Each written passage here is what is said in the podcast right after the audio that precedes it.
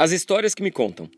Uma das coisas mais incríveis de escrever sobre crianças é poder ouvir as histórias de outros pais. Eu recebi a história da Gabriela, 5 anos, sobrinha do Alf, que quando viu a imagem de uma santa no painel do carro da avó, perguntou: Vó, para que serve aquele santinho? E a avó respondeu: Para nos proteger. Se a avó bater o carro, a santinha evita que a gente se machuque. E a Gabriela pensou um pouco e ponderou: Ah, o carro do papai também tem um desses, só que no carro do papai é um balão que sai do painel, não uma santinha.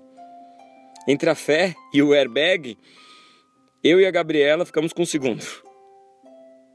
A Letícia tinha sete anos quando ela estava começando a aprender a ler.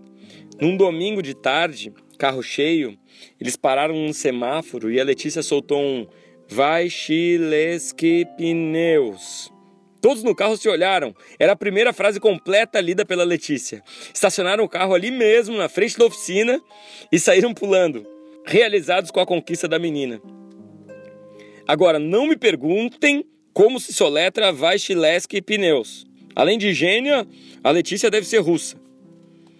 A Helena, que é filha do meu amigo Marcos, ela é morena, tem olhos enormes, Fazer Helena dormir não é fácil. Nenhuma criança dorme fácil depois de dois anos, a não ser que você esteja atrasado para uma festa de aniversário infantil e precisa que ela não durma. Aí então ela dorme super fácil.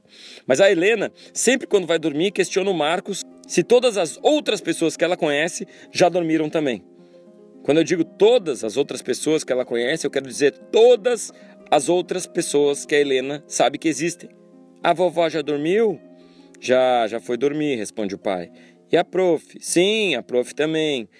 E o Mickey? Sim, o Mickey também. E assim por diante, passando pelo tio, avó, amiguinhos da escola, todos os personagens dos desenhos do Discovery Kids.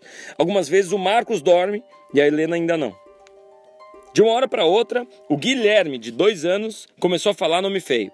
Caiaio, Caiaio. E a mãe ficou apavorada, telefonou para a escola, brigou com todo mundo. Quem está ensinando meu filho a falar palavrão? E o Guilherme lá, soltando Caiaio, nas situações mais constrangedoras, no elevador, no almoço de domingo.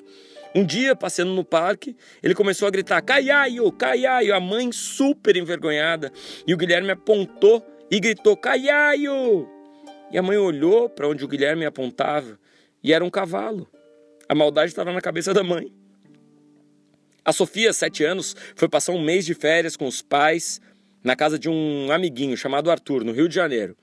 Praia todo dia, muito passeio de bicicleta, e um dia a Sofia notou que o Arthur nunca assistia televisão. O pai do Arthur explicou: ele não vê televisão porque não tem televisão aqui em casa. A gente não quer que o Arthur fique vendo o desenho o dia todo. E realmente, por causa disso, o garoto era mais calmo e passava o dia todo brincando de lego, pipa, bicicleta. Um dia o Arthur perguntou para Sofia que tipo de castigo ela levava se não se comportasse direito. E a Sofia respondeu: Eu fico uma semana sem televisão. O Arthur recebeu essa importante informação e, com os olhos cheios de lágrimas, virou para o pai e disse: Pai, então eu estou sempre de castigo.